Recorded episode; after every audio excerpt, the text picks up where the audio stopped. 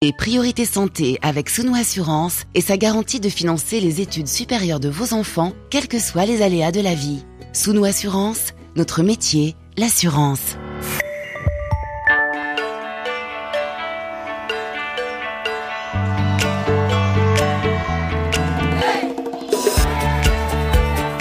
Priorité Santé. Caroline Paré. Bonjour à toutes et à tous. Le sujet préoccupe l'Organisation mondiale de la santé depuis des décennies. La fuite des cerveaux en médecine, l'exode des personnels soignants. La crise sanitaire n'a fait qu'amplifier, jeter une lumière crue sur ce phénomène qui pénalise les systèmes de santé les plus fragilisés. Cet été, la Tunisie, submergée par les cas de Covid-19 et privée de ses réanimateurs, 80% des jeunes Tunisiens inscrits à l'ordre des médecins sont partis exercer à l'étranger en 2020. Le Liban, près de 30% des médecins de la tranche 35-55 ans travaillent en dehors des frontières. Au Nigeria, c'est la moitié des médecins enregistrés qui exercent à l'étranger. Pour le Ghana, la moitié des infirmières. Un exil qui concerne aussi les médecins roumains, haïtiens, indiens ou encore hongrois. Et pour se faire une idée, encore un chiffre, un généraliste égyptien gagne en un an en Arabie Saoudite l'équivalent de 30 années de salaire égyptien. Meilleures conditions financières, mais aussi matérielles et sécuritaires, saignées de savoir, mais aussi économiques pour les pays en développement qui financent à perte ces étudiants au profit de systèmes de soins des pays riches. Comment interpréter cette fuite des cerveaux en santé? Comment freiner ces départs qui pénalisent des populations déjà défavorisées en matière d'accès en soins de qualité? Plus du quart des médecins et infirmiers en activité dans les pays de l'OCDE, hein, les 40 pays les plus riches de la planète, ne sont pas nés dans le pays où ils exercent. Fuite des cerveaux, symptôme du manque d'investissement en santé. On va en parler avec nos invités en studio avec nous. Docteur Salem Oulzain, bonjour. Bonjour.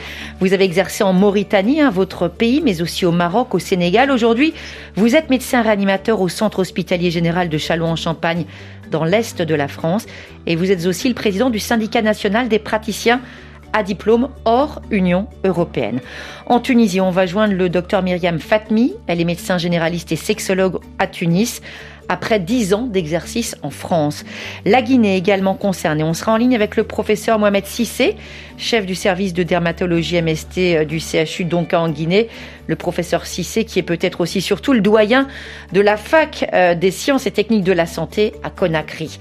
Elle exerce actuellement en France, mais compte bien retourner se fixer à long terme dans son pays la Guinée. On donnera la parole au docteur Asmaou Diallo, neurologue exerçant comme praticienne attachée dans le groupe hospitalier Nord-Essonne au site d'Orsay. Priorité santé sur RFI. C'est vrai que la crise du Covid a eu un effet de loupe sur ce phénomène à l'échelle planétaire parce que les caméras sont rentrées dans les hôpitaux, des soignants mobilisés contre la pandémie, au chevet des patients.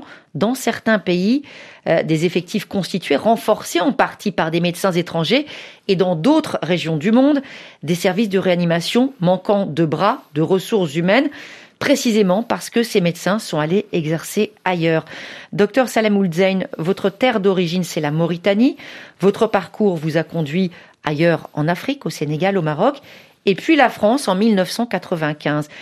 Est-ce que vous imaginiez être toujours ici en France 26 ans plus tard?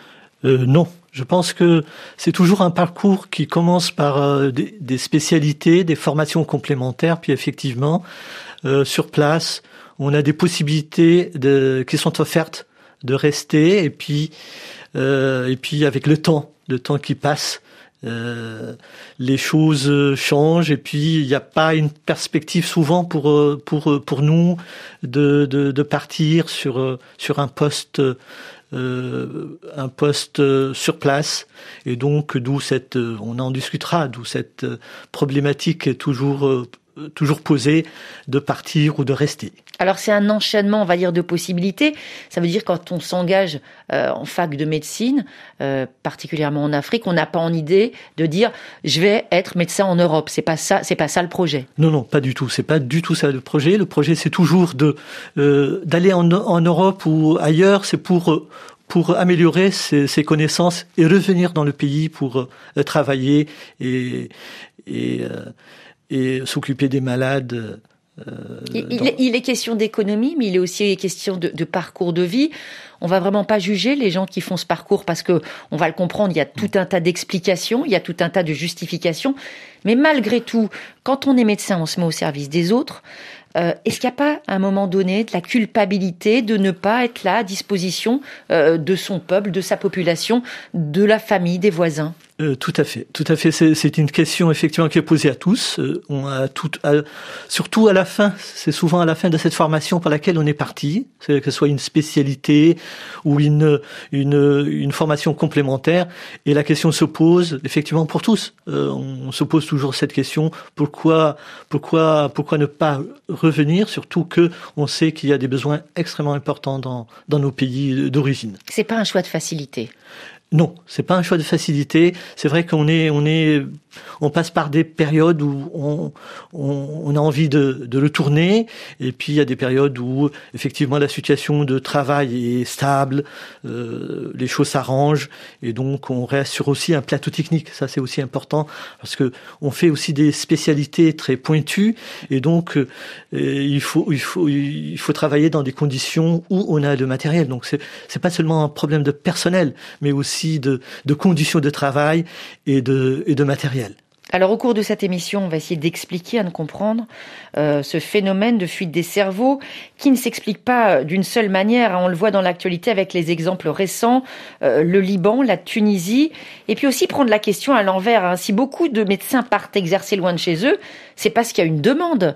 Euh, c'est parce que quand vous arrivez dans certains pays, ou voire même il y a des appels, il y a des appels internationaux, on a besoin de médecins aux États-Unis, au Canada, il y a une véritable demande de la part, on va dire, euh, sans schématiser, de ces pays riches. Euh, tout à fait, tout à fait. Moi, par exemple, mon parcours, c'était, j'étais à ce moment-là à l'Hôtel Dieu à Paris, et, effectivement, je, je, comptais, je comptais revenir.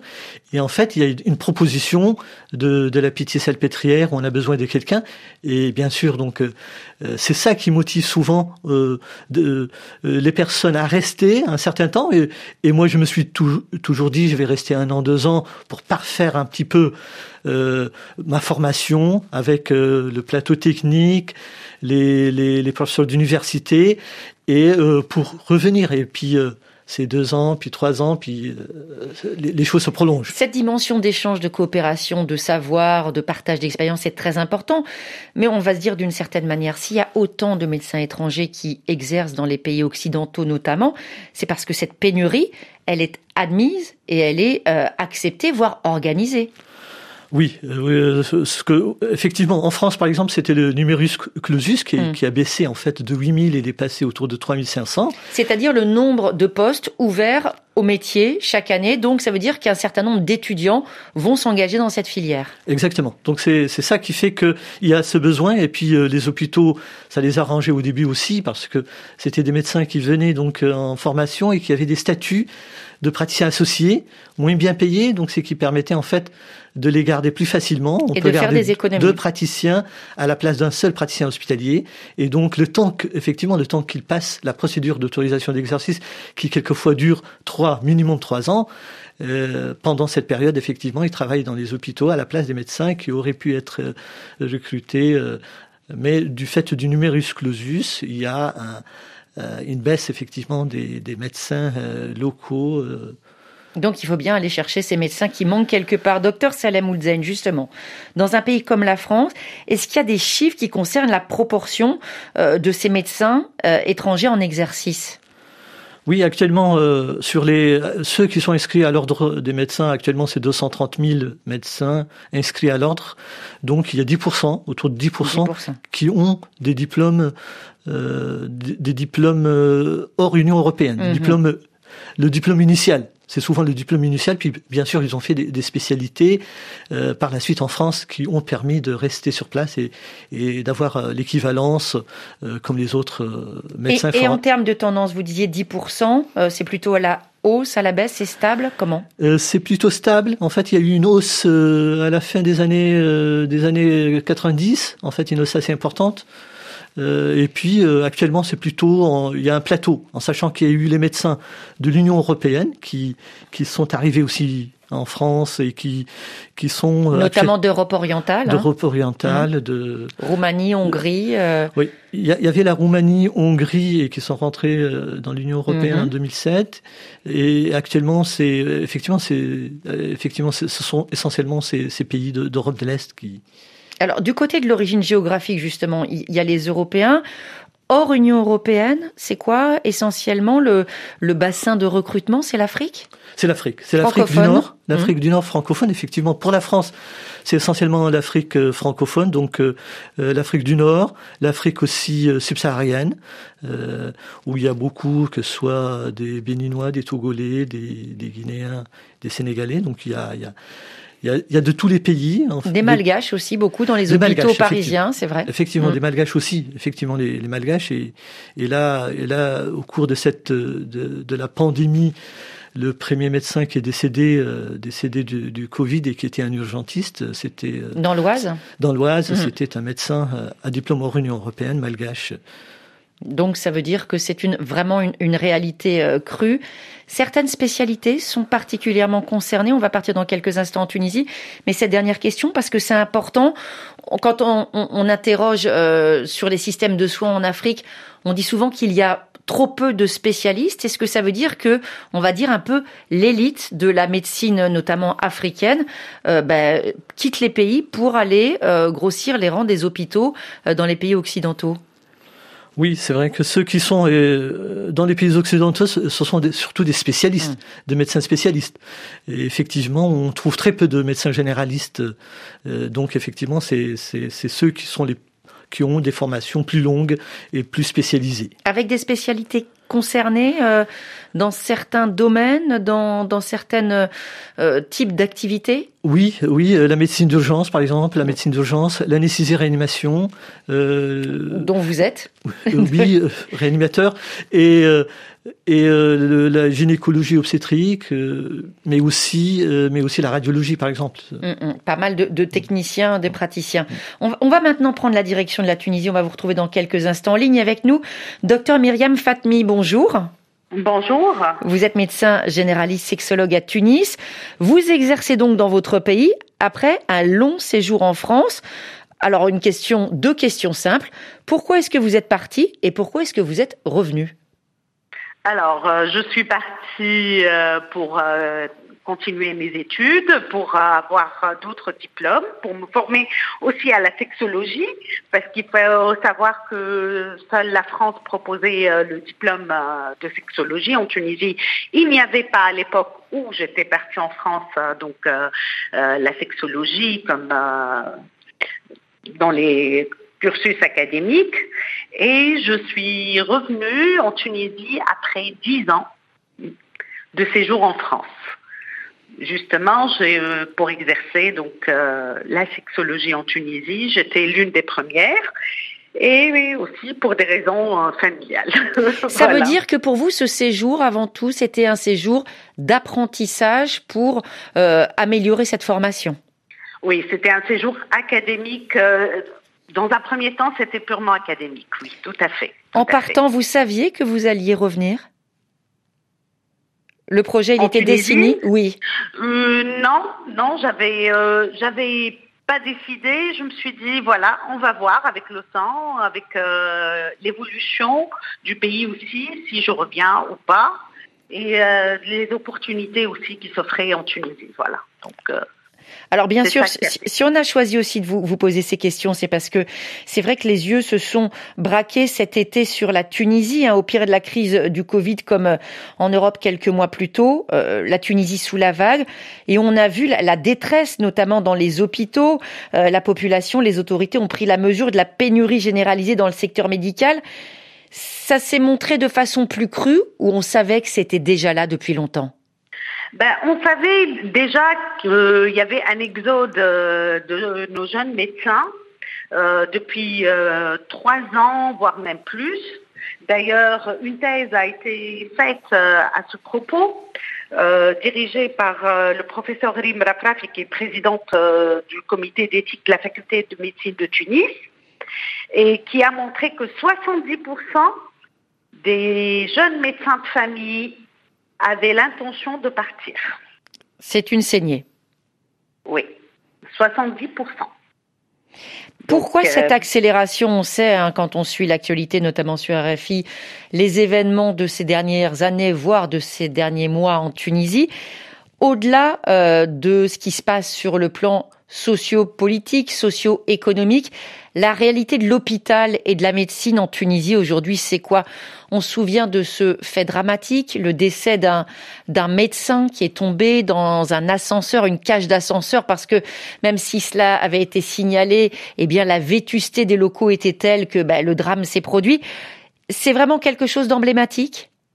Oui, la difficulté euh, d'exercer au sein des hôpitaux devient de plus en plus euh, euh, insupportable pour les jeunes médecins, ainsi que, il faut pas se leurrer aussi, les agressions répétées. Nos jeunes médecins sont, sont la cible parfois de patients, et comme il n'y a pas de loi qui les protège, parce que nous avons aussi des difficultés donc à, à instaurer donc des textes de loi euh, concernant la responsabilité médicale, l'agression envers des médecins, qui ont fait que aussi euh, ben, il y a un ras-le-bol de cette jeunesse qui veut exercer dans de meilleures conditions et qui veut être aussi euh, protégée lors de son exercice. Est-ce que vous avez le sentiment, comme vous qui étiez parti, euh, on va dire jeune et qui êtes revenu, qu'aujourd'hui ces jeunes qui partent, ils ne veulent plus rentrer au pays? Ben, ces jeunes-là, ils veulent plus rentrer au pays par rapport parce que voilà, ils, ils- je pense que ces jeunes-là sont en attente d'un réel changement de- des conditions d'exercice, euh, le changement sociaux aussi, Mm. euh, politique, pour revenir euh, en Tunisie éventuellement. Si la situation reste euh, statu quo, ben, je ne vois pas pourquoi ces jeunes-là reviendraient en Tunisie alors qu'ils avaient fait le choix de partir suite à ces problèmes-là. Et puis, il faut aussi savoir que euh, l'avenir des enfants, de leurs enfants, préoccupe énormément les jeunes médecins. Mm. Et donc, ils veulent offrir euh, un cadre meilleur à leurs enfants. Et d'où euh, aussi, ça, c'est la troisième cause de départ des médecins, selon un sondage hein, qui a été fait. hein. Est-ce que, est-ce que certaines spécialités sont particulièrement sinistrées? C'est vrai qu'on a vu le manque de réanimateurs euh, en crise Covid, ce qui est normal puisque les complications peuvent mener un certain nombre de patients vers la réanimation ou les soins intensifs. Est-ce qu'il y a d'autres spécialités concernées? Euh, la gynécologie, la radiologie et la psychiatrie. Et la psychiatrie aussi. Oui, et la psychiatrie, oui, tout à fait. Et il y a, y aussi, faut- pardon, excusez-moi, il y a aussi des motifs administratifs, hein, parce qu'on ne peut pas, par exemple, travailler à la fois ou du moins être inscrit euh, à l'ordre des médecins tunisiens ou français. Il faut faire un choix. Il faut faire un choix, oui, tout à fait. Il faut faire un choix parce qu'on n'a pas le droit. Et puis, par rapport aux spécialités, il faut savoir, par exemple, euh, pourquoi nos jeunes aussi euh, décident de, de, de partir. Par exemple, en Allemagne, l'examen de spécialité, il n'y a pas de concours. C'est pas comme en Tunisie. En Tunisie, on a un concours qui s'appelle le concours de résidana. Et donc, euh, il y a un numerus clausus. En Allemagne, par exemple, il n'y a pas. Donc, nos jeunes médecins peuvent accéder directement à la spécialité qu'ils veulent euh, exercer plus tard. Donc il y a pas mal de jeunes médecins qui apprennent l'allemand et qui font le choix maintenant de plus en plus de partir vers l'Allemagne pour euh, avoir euh, la spécialité, pour pouvoir exercer la spécialité qu'ils euh, veulent faire. Parce que c'est aussi quelque chose qu'il faut souligner. Les médecins tunisiens euh, reçoivent un, un- excellent enseignement et sont vraiment des médecins très très bien qualifiés. Oui, tout à fait, tout à fait. D'ailleurs, le nombre de médecins tunisiens qui, qui réussissent le concours euh, d'équivalence, euh, donc euh, il, est, euh, il est très important. La, la preuve en est, le, au dernier concours d'équivalence, la première est une jeune médecin tunisienne. Donc, vous voyez, la formation, elle est très très bien assurée. Bon, je dirais jusqu'à aujourd'hui, parce qu'avec le départ, on craint que nos jeunes médecins, que nos futurs médecins Mm. ne soient pas aussi bien encadrés. Bah, bien sûr, il faut assurer euh, la relève. Bien sûr, et ne reçoivent pas la, formation académique euh, que nous-mêmes ainsi que nos aînés ont reçue aussi. Donc euh, c'est très important, surtout que la Tunisie a toujours été un pôle de soins par rapport au Maghreb et euh, même dans certaines spécialités telles que la médecine esthétique, par exemple. Mhm. Docteur Myriam Fatmi, une dernière question. Aujourd'hui, vous exercez à Tunis. Est-ce que vous imaginez parfois repartir, travailler et vivre ailleurs? Oui, oui. Euh, surtout ces trois dernières années où il y a eu quand même, euh, on a pas mal eu de problèmes euh, socio-économiques et politiques. Donc oui, l'idée me traverse. Et d'ailleurs, je ne vous cache pas que j'ai entamé donc des démarches dans ce sens. Vers quelle destination? C'est peut-être l'Italie. L'Italie. Eh bien. L'Italie. L'Italie. Parce que de un, je parle très très bien italien, et de deux, il n'y a pas beaucoup de sexologues en Italie, donc euh, voilà, l'installation euh, serait beaucoup plus facile euh, en Italie que par rapport à la France, par exemple. Eh bien, très bonne continuation, docteur Myriam Fatmi. Merci beaucoup d'avoir répondu à nos questions. On vous retrouve en studio avec nous, docteur Salem Oulzein. on peut citer ce chiffre, 360 euros par mois pour un médecin en Tunisie même à salaire euh, inégal, comme c'est souvent le cas, comme on le disait tout à l'heure, hein, pour les diplômés hors Union européenne, euh, ce sera forcément plus intéressant en France. Oui, tout à fait, oui, tout à fait. C'est sûr que les conditions de les conditions de travail, les conditions euh, tout ça en fait joue énormément. Et puis la Tunisie, c'est à côté, la France est à côté, c'est pas très loin, donc euh, il n'y a pas de, distance importante aussi pour les, les, médecins tunisiens qui viennent qui viennent en France. Pour revenir à cet exemple, hein, la Tunisie, le pays a changé. J'ai noté 15 fois de ministre de la santé en l'espace de 10 ans. C'est vrai que c'est compliqué quand on change tout le temps de faire des projets et d'investir. D'autres chiffres, 15 000 médecins algériens qui exercent aujourd'hui en France. Et entre 2009 et 2015, la moitié des médecins roumains qui ont quitté leur pays. Donc c'est vraiment quelque chose d'absolument énorme. On va poursuivre ce débat avec vous, hein. docteur Salem Oulzein, dans quelques minutes. On partira notamment en Guinée, et puis on aura aussi un appel du, Mali de Kai. Ce sera juste après ce titre de Loubiana euh, Maminyanga. You gave me life tonight in I know this love and right, this feeling, I can't hide it. like the moon and the sun. I keep coming back to you, like the stars through the night. Can't go on without you by my side.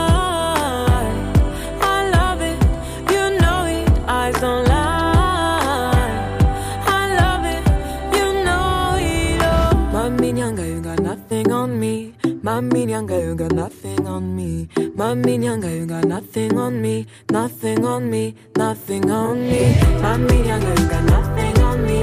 I'm all you need, I'm all you see. You got nothing on me, nothing on me, nothing on me.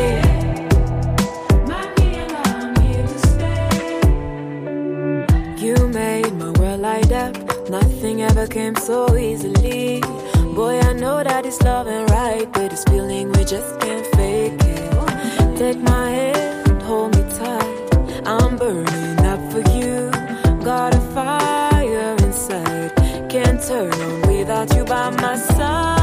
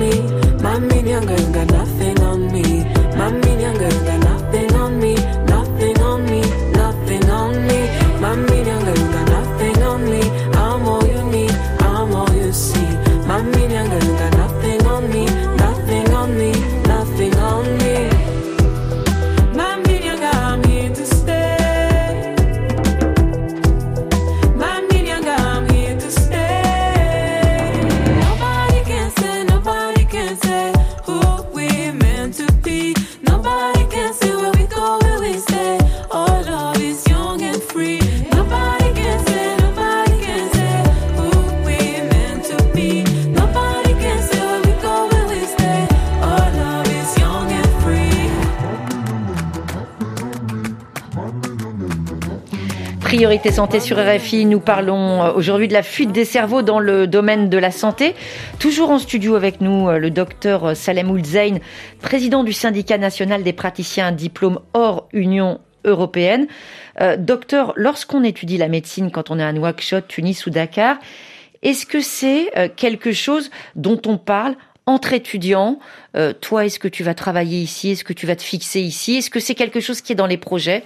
Ou c'est vraiment, tout à l'heure, comme vous le racontiez pour votre cas personnel, mais au-delà de vous-même, euh, un hasard de la vie, une rencontre, une formation, un enchaînement? Je pense que c'est beaucoup plus euh, euh, euh ces, ces, médecins, ces jeunes médecins, en fait, futurs médecins, se posent la question beaucoup plus pour euh, aller ailleurs, ce, après une pour une spécialité, pour pour une formation complémentaire. Est-ce que vous avez, excusez-moi, est-ce que vous avez le sentiment peut-être que les choses ont changé entre votre époque on va dire il y a 25 ans, et aujourd'hui pour les jeunes Parce que c'est ce qu'on entendait tout à l'heure au sujet de la Tunisie. Il y a vraiment un changement, il y a un basculement pour les jeunes Tunisiens, là, qui disent trop c'est trop. Ce qu'on voit aussi au Liban. Oui, tout à fait, tout à fait. Je pense que avant il y avait moins de moins de personnes qui, qui voulaient aller à l'étranger, mais qui allaient aussi à l'étranger pour se former, mmh. retourner dans le pays. Donc mmh. c'était la majorité écrasante. Actuellement, c'est pas du tout le cas. C'est vraiment c'est inversé. Euh, ceux qui viennent, en fait, à majorité restent. Et il y a effectivement un certain nombre qui, qui revient dans les pays, il faut aussi le souligner. Qui reviennent après des années et des années. De formation. Alors un témoignage tout de suite euh, dans Priorité Santé. Vous avez choisi euh, de raconter votre parcours. Vous êtes en ligne de Caille au Mali. Docteur Diawara, bonjour. Oui, bonjour. Alors vous, vous êtes néphrologue, euh, spécialiste des reins, et vous avez passé pas mal de temps en France pour votre formation. C'était à quelle période? Je suis allé en France en fin 2013 et je suis revenu en fin 2017. Et, euh, aujourd'hui, vous exercez euh, dans un hôpital de Caille, c'est ça? Oui, à l'hôpital mère enfant Naomi de Caille, c'est un nouvel hôpital qui a ouvert il y a un an seulement. Ce retour au Mali, ce retour au Mali, ce retour au pays, c'était votre choix? Ou si vous aviez pu, vous, vous seriez resté en France pour exercer? Oui, si j'avais pu, j'allais rester en France pour, pour exercer. En fait, euh, avant de répondre à cette question, peut-être euh, c'est pour dire euh, soutenir un peu ce que dit mon collègue M. Sayem. Mmh. En fait, la première option, ce n'est pas, ce n'est même pas d'aller exercer ailleurs. Déjà, au début, il y a pas mal de boulot à faire au pays. Mmh. Je vous dis, il y a moins de 30 néphrologues au Mali pour une population d'environ 20 millions. Hmm. Il y a pas mal de régions du Mali où il n'y a pas un seul néphrologue. Hmm. Déjà, ça veut dire qu'il y a du boulot à faire. Hmm. Et dans ces conditions, on finit, on essaye d'aller acquérir de, l'expérience ailleurs. Maintenant, pour retourner, finalement, ben, quand on essaie de voir qu'il n'y a même pas de plan de carrière, le, plus, le problème c'est ça, c'est un problème de plan de carrière. Vous retournez, vous êtes euh, laissé à vous-même il n'y a pas de plan de carrière pour les médecins spécialistes au Mali en tant que, en, que tel. Donc, mm. vous venez vous tourner comme tout le monde. Surtout, les conditions de travail ne sont pas réunies. Donc, un médecin, quand vous faites, je ne sais pas, plus de 20 ans sur les bancs, vous dites que je dois m'épanouir, il ne serait que sur le plan médical. Mm. L'aspect économique est quelque chose vraiment de secondaire. Mais au fur et à mesure que vous évoluez ailleurs, vous êtes bien traité, vous-même, vous savez que vous avez la compétence. Vous avez les moyens de mettre vraiment en valeur cette compétence, de prouver que vous avez une compétence et que si vous retournez, tout ça est, tombé dans l'eau. Je crois qu'il y a lieu de réfléchir deux fois. C'est un peu ça. Sinon, le côté, comme on appelle, économique, vraiment est secondaire. Ça, il faut que les gens le comprennent. Mm. Il faut que les autorités le comprennent que la santé c'est pas pour le médecin seulement, c'est pour le médecin, sa famille et toute la population. Hmm. C'est pas, pas, ce que vous nous expliquez que c'est pas l'appât du gain. Vous, tout ce que vous voulez, c'est pouvoir travailler correctement. Absolument, l'appât du gain vient après, de toutes hmm. les façons. Vous hmm. allez vivre, un médecin peut vivre de sa médecine. Mais quand vous voyez que vous, à un moment donné, vous voyez ce malade-là, il va mourir demain, il n'y a rien à faire parce que vous êtes dominé de tout moyen à un moment donné. Franchement, de l'autre côté, à ces mêmes malades, dans les mêmes conditions, si on, vous, êtes, vous avez autour de vous des conditions minimum, le malade ne va pas mourir. Mais finalement, euh, vous allez péter le plan, quoi. Mmh. Je comprends. Quand on quand on voit que des personnes qui on en a eu l'expérience ailleurs, étaient sauvées, et quand elles sont devant nous et qu'on leur dit nous n'avons pas les moyens de vous aider, vous ne pouvez même pas payer les soins, vous êtes dans une impasse complète alors que, honnêtement, j'ai le savoir, j'ai la technique pour vous aider, c'est quelque chose d'insupportable. Absolument. Je suis actuellement dans un nouvel hôpital où, je vous donne un exemple simple, une séance de dialyse coûte environ 100 euros. Hmm. Mais les malades, très malades le moyen de s'offrir, c'est-à-dire que 10 séances de dialyse. Impossible. Alors que dans cette région, il y a un an, il y a deux ans, il y a trois ans, il y a eu une manifestation générale de la population. Les routes sont coupées partout, partout, par là. Il n'y a pas de centre de dialyse dans cette région. Le seul centre qui est là actuellement, où je gère, il n'y a aucun malade qui peut s'offrir, je vous dis, cinq séances successives de dialyse, alors que la séance ne coûte que 100 euros. Vous comprenez ça que c'est Ça fait mal pour une personne humaine. C'est insupportable. On comprend bien votre position. Merci beaucoup en tout cas pour ce témoignage très parlant, docteur Diawara. Excellente journée au Mali. Euh, d'autres chiffres hein, sur ce recrutement des soignants nés à l'étranger. Euh, dans certains pays anglophones, c'est 1 sur 2 en Australie faut aussi parler euh, de, l'attirance, du besoin qu'il y a dans ces pays. 41% en Irlande. Et puis euh, du côté de l'Afrique subsaharienne, on y revient. Plus du tiers des médecins camerounais, congolais ou sénégalais s'expatrient. Un autre exemple tout de suite, on part en Guinée. RFI à Conakry, 89.9 FM. Avec en ligne le professeur euh, Mohamed Sissé. Bonjour professeur. Bonjour Caroline. Alors vous êtes doyen de la faculté des sciences et techniques de la santé à Conakry, chef du service euh, de dermatologie MST au CHU Donka. Professeur Cissé, est-ce que la fuite des cerveaux c'est un sujet tabou entre profs et étudiants? Ou est-ce que c'est un sujet dont on parle en dehors des amphis?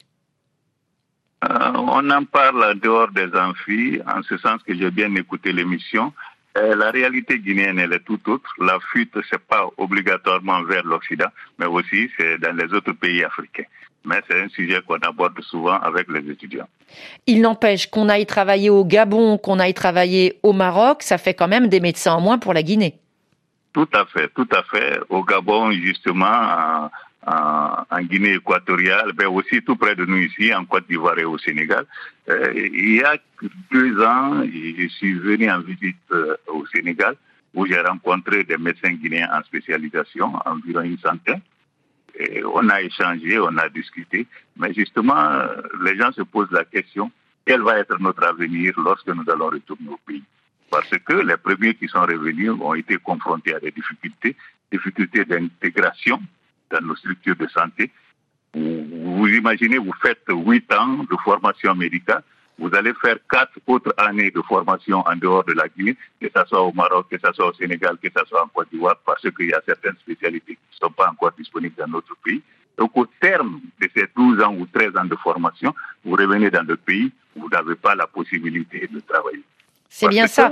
Cette difficulté de se faire une place, est-ce que c'est aussi le fait, on va dire, d'une ancienne génération qui laisse un petit peu, qui, qui a la main mise sur certains postes et qui ne laisse pas les jeunes aussi euh, faire leur place ou c'est vraiment un problème de dotation des autorités qui ne donnent pas les moyens alors qu'on sait hein, qu'il y a des besoins pour ces spécialités? C'est les deux. C'est les deux. C'est les, deux. Dans certaines disciplines, justement, les jeunes rentrent, ils ne se sont pas bien reçus dans les structures de santé par les aînés parce qu'ils trouvent en eux des concurrents. Et donc, on crée toutes les conditions pour justement les démoraliser et souvent, les gens préfèrent partir ailleurs. À côté de cela, justement, l'État aussi ne fait rien. Quand je prends par exemple le ministère de la Santé de notre pays, eh, le recrutement se fait par deux voies. Il y a la voie du concours pour les non-spécialistes et la voie euh, sur titre, justement, pour les spécialistes. Mais, imaginez-vous, pour 2018, on a recruté que 38 euh, médecins spécialistes au ministère de la Santé, 2019 rien, 2020 rien. Alors hmm. qu'il y a beaucoup de médecins spécialistes qui sont rentrés au pays. Comment ils expliquent ça? Excusez-moi de poser cette question aussi abrupte, mais quand on sait quel est l'état sanitaire de la Guinée, comment on peut justifier de ne pas recruter des spécialistes deux années de suite? Dans les, dans les, documents du ministère de la Santé, il semblerait que c'est la fonction publique qui recrute. Mais si le gouvernement n'a mis en place aucune politique pour pouvoir recruter les gens, et justement, les gens ne sont pas recrutés. Et à côté de cela, il y a la question de salaire aussi. C'est-à-dire qu'il ne faut pas l'occulter. Vous payez un médecin spécialiste, on lui donne 300 euros par mois. Alors que s'il va au Sénégal, il travaille dans le privé, il a 1500, 2000 euros. Donc, il préfère aller travailler au Sénégal que de rester en Guinée. Et on je, voudrais préciser une chose, je voudrais préciser une chose. Dans ce cursus de formation, pour les médecins spécialistes en Guinée, tous ceux qui partent à l'étranger, là, ils ne bénéficient pas de bourse de l'État. Mm. Leur formation est financée par leur famille ou par eux-mêmes. Mm. Et donc, du coup, quand vous revenez, vous ne pouvez pas avoir de crédit à la banque pour pouvoir vous installer dans le privé. Vous ne pouvez pas intégrer également la fonction publique. Vous n'avez pas, vous n'avez qu'un seul choix. Le choix, c'est là où vous avez la possibilité de travailler sans difficulté, c'est de partir là-bas. On peut dire, on peut dire, professeur Cissé, que euh, le système guinéen fait tout, en fait, pour perdre euh, son élite médicale. Tout à fait, tout à fait, tout est fait pour perdre l'élite médicale. Et moi, je suis chef de service depuis 20 ans, 30 ans, je suis à l'orée de la retraite, ou parfois même je suis parti à la retraite, et que les jeunes qui doivent venir m'épauler, les gens sont fiers de dire, par exemple, je suis le seul dans ma spécialité, je suis le seul dans la Mais entre-temps, on vous pose la question, qu'est-ce que vous avez fait pour qu'il y ait d'autres personnes? Parce que tout est mis en place justement pour empêcher les jeunes d'intégrer, et du coup, les jeunes préfèrent partir, parce que tout le monde aspire au bien-être. Oui, c'est tout à fait naturel. Professeur Cissé, est-ce que on peut donner une idée euh, de ce que ça implique en termes de pénurie de soignants au, niveau de la Guinée? Tout à l'heure, on avait euh, votre collègue du Mali qui disait qu'il y avait 30 spécialistes de la santé des reins pour tout le Mali. Euh, c'est pareil, à chaque fois qu'on cite le nombre de spécialistes euh, pour tel ou tel pays, euh, on est effaré. On sait très bien la, la, nature des problèmes de santé, avec en plus le développement des maladies non transmissibles, diabète, obésité, hypertension, tout ce que cela implique comme comorbidité. Aujourd'hui, la jeune génération, ceux qui restent, il faut vraiment être motivés. Oui, tout à fait. Alors, je vous donne un exemple de ce déficit de, spécialistes. On a trois grands hôpitaux en Guinée. À Conakry, plus précisément, on a l'hôpital national d'Onka, qui aujourd'hui n'a que trois anesthésistes réanimateurs spécialistes. L'hôpital Ignastin n'a que trois anesthésistes réanimateurs spécialistes. Et l'hôpital sino-guinéen, un seul réanimateur.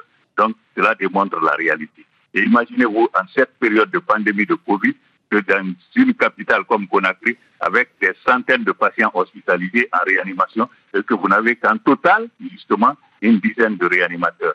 Et je précise que ces réanimateurs-là travaillent dans ces deux structures-là. Ils doivent s'occuper des interventions, mais en plus de cela, ils doivent aller travailler dans les structures, justement, qui assurent la prise en charge des cas de Covid. Ça démontre toute euh, la réalité du terrain. Merci beaucoup pour votre témoignage. Hein. Euh, toutes ces explications, professeur Mohamed Sissé. D'autres chiffres, d'autres statistiques qui en disent long sur le phénomène. À eux seuls, les États-Unis emploient 290 000 médecins nés à l'étranger. En Allemagne, 4000 médecins syriens qui exerçaient dans le pays fin 2018. Euh, le Liban, euh, longtemps surnommé l'hôpital du monde arabe avec ses services de, de pointe, voit ses médecins partir vers les pays du Golfe, euh, l'Irak, l'Europe, les États-Unis. Ça s'est encore accentué bien sûr après l'explosion terrible il y a un peu plus d'un an ou 2020 dans le port de Beyrouth. Et puis ça prend différentes formes. On peut travailler à l'étranger, on peut travailler dans le pays voisin, on peut se mettre aussi au service d'ONG étrangère sur son propre sol. Et puis il y a bien sûr, après la spécialisation, euh, la volonté de revenir exercer euh, dans son pays d'origine. Et c'est ce parcours que vous souhaitez emprunter. Docteur Asmaou Diallo, bonjour. Bonjour Caroline Paré, bonjour à tous les auditeurs de la. Alors vous êtes neurologue exerçant en France comme praticienne attachée dans le groupe hospitalier Nord-Essonne. Question très simple, hein. qu'est-ce qui vous a conduit, vous, docteur, jusqu'à la région parisienne? Tout à l'heure, on était avec euh, le doyen de la fac de médecine de Guinée. Vous avez quitté la Guinée pour euh, exercer en France, peut-être surtout pour vous spécialiser. Euh, bien sûr, je, je, rappelle que je suis, je suis venue en France en 2015, en fin 2015, hum.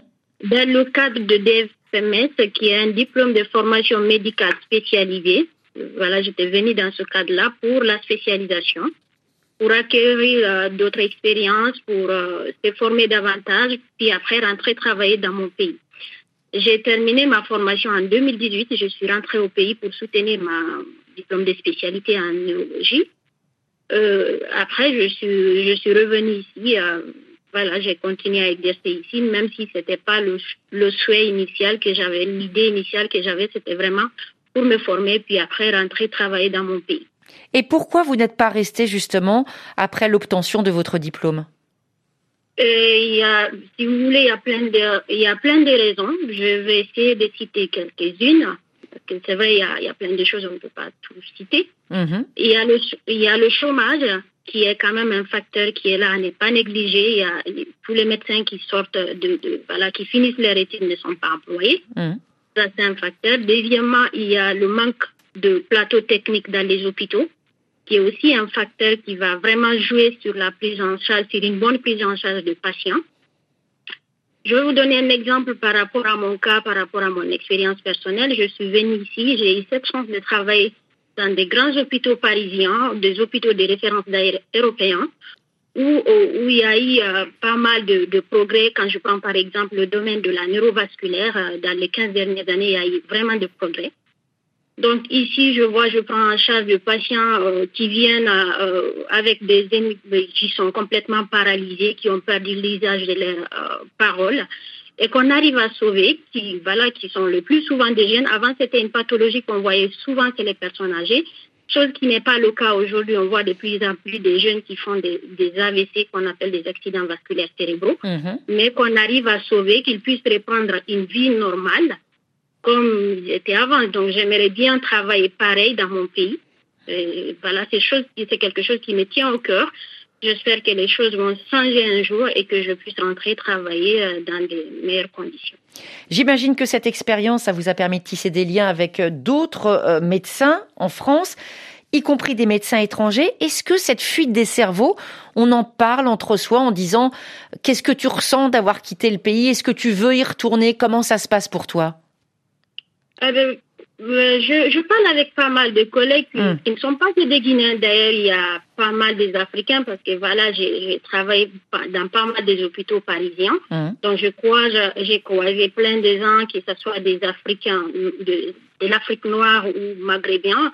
Mais dans les discussions, souvent, il y a la plupart de, de, de, gens euh, qui aimeraient bien rentrer travailler chez eux, mais là, c'est toujours les mêmes réponses en fait. Il y a le chômage qu'il cite en premier, en premier lieu.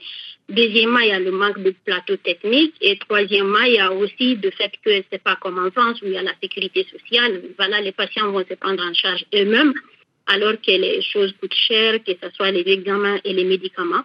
Donc tout ça fait que voilà, il y, a, un problème qui fait que les gens euh, restent ici parce que les conditions ne sont pas réunies. Docteur Asma Diallo, malgré tout, vous, vous gardez à l'esprit cette volonté de, de, rentrer un jour en Guinée exercer. Est-ce que vous êtes fixé des conditions? Voilà, quand il y aura ça, ça et ça, je rentre. Et c'est quoi ces conditions? Alors, euh, je, je sais que tout, euh, tout ne peut pas être réglé à un coup, il, faut, mhm. il faut le temps, il faut la volonté, il faut plein de choses. Mm, voilà, je, je pense que les choses vont s'améliorer quand il y a une amélioration, surtout sur la prise en charge de patients qui compte beaucoup. Parce que euh, je vous dis, le, le merci d'un patient qui a bien pris en charge et qui est content, qui a repris une vie normale parce qu'il était complètement paralysé, complètement désespéré et qu'on a pu sauver qu'il a repris une vie normale, ce merci-là n'a pas de prix. C'est ce que disait tout à l'heure votre collègue du Mali, euh, le docteur Diawara, en, en, néphrologie, disant c'est pas possible de perdre des patients que dans un autre pays on aurait sauvé. Exactement, je, je, partage son avis, je, je, partage pleinement son avis, c'est ça. Moi, j'aimerais bien rentrer travailler avec toute cette formation que j'ai réussi ici, j'ai eu à prendre en charge des patients qui sont venus paralysés, que j'ai pu sauver. Mais je serais plus touchée quand je rentre aussi dans mon pays. Je vois quelqu'un qui va venir me voir. Il est paralysé. Il, vient me voir parce qu'il voilà, il a l'espoir d'avoir quelque chose avec moi que je j'ai rien à lui proposer parce que je suis limitée en termes d'examen ou de traitement ou tout ça. Je serais touchée au cœur. Voilà, j'aimerais bien que ce soit la même chose euh, en France, en Guinée ou dans d'autres pays d'Afrique pouvoir faire, pouvoir, pouvoir on va dire tout simplement pouvoir faire correctement son métier. On vous remercie infiniment, docteur Asmaou Diallo. Hein. Merci d'avoir répondu à nos questions. On, voit bien le problème et puis encore une fois, comprendre sur cet investissement dans la santé, euh, ces salaires, les équipements, on a compris tout ça, mais il y a aussi euh, toujours, docteur Salem Oulzein, euh, du côté des pays haute qui finalement profite de tout ce qui a été consenti euh, parfois par les pays du Sud. On entendait tout à l'heure le doyen en Guinée. Euh, on a payé les études et euh, certains étudiants sont allés d'eux-mêmes de leur poche payer d'autres spécialités dans d'autres pays d'Afrique. C'est incroyable de continuer à saigner impunément ces systèmes fragilisés, que rien ne soit fait pour réguler ou au moins compenser au niveau financier ben, les pertes pour les pays d'origine c'est quelque chose effectivement qu'il faut qu'il faut voir. Moi, je pense que là, il y a une certaine responsabilité aussi politique euh, de, de nos pays d'origine. Euh, au niveau euh, du système de santé, au niveau de, de l'accompagnement aussi de tous ces praticiens qui partent en formation. Donc il faut, ils sont pas accompagnés. Et là, on le voit, en fait, ils partent et quand ils reviennent, en fait, il y a, il y a personne qui les attend. En fait, il y a, il y a pas alors de service. Alors que c'est un trésor national. Alors que c'est un euh, trésor national. Alors que le pays qu'ils qui, qu'ils ont quitté, en fait, euh, veut bien les, les, les garder. Donc forcément, le choix est fait facilement. Donc moi, je pense qu'il y a quand même, euh, il doit y avoir une politique de, de suivi de tous ces praticiens qui sont au début en formation et pour un retour organisé et suivi avec euh, moi je donne l'exemple par exemple de, de ces de ces on en a parlé là de ces concours pour de ces concours donc euh, où on a plus de candidats par exemple mm. actuellement en Mauritanie euh, il y a un recrutement de médecins généralistes ils ont une faculté de médecine un recrutement de 85 médecins 85 médecins généralistes, en sachant que c'est une population de 4 millions d'habitants, et il y a 120, 120 candidats. Hmm. Donc forcément, il y a 35 qui vont être au chômage. Donc c'est déjà un, un message euh, qui, euh, qui, qui, est donné à tous ceux qui sont à l'extérieur. Donc euh, forcément, ceux qui sont sur place n'arrivent pas à être recrutés, comment, se, euh, comment les autres vont être recrutés. Donc ça, c'est quelque chose qu'il faut sans doute, euh, pour lequel il faut trouver une solution. Parce qu'on se dit peut-être qu'ils n'ont pas besoin de ces médecins, parce qu'il y a 120 candidats et ils ne prennent que 85. Mais je pense que ça va, ça va avec les... les, les en, en, conclusion, je voulais quand même qu'on en parle. Il nous reste une minute.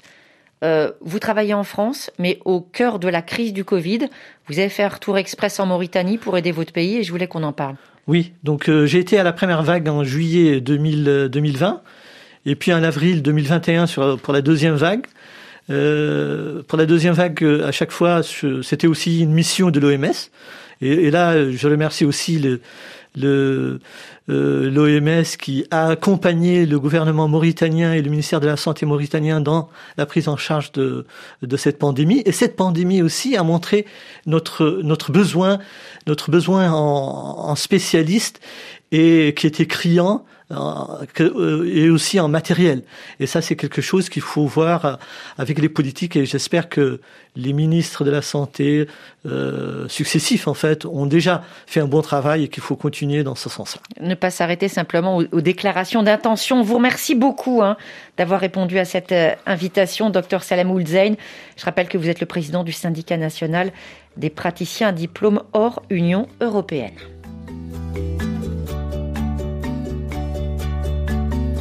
Et notre émission touche à sa fin. Merci à toute l'équipe qui chaque jour la fabrique, la réalise. À tout Samak et Ophélie Lassen. Steven Elsley avec nous aujourd'hui, Nicolas Benita. Demain, émission spéciale Questions de femmes. On va parler des mots de la petite enfance. Anginotite, poussée dentaire, érythème fessier. On en parle demain avec vos questions. D'ici là, portez-vous bien et lavez-vous bien les mains.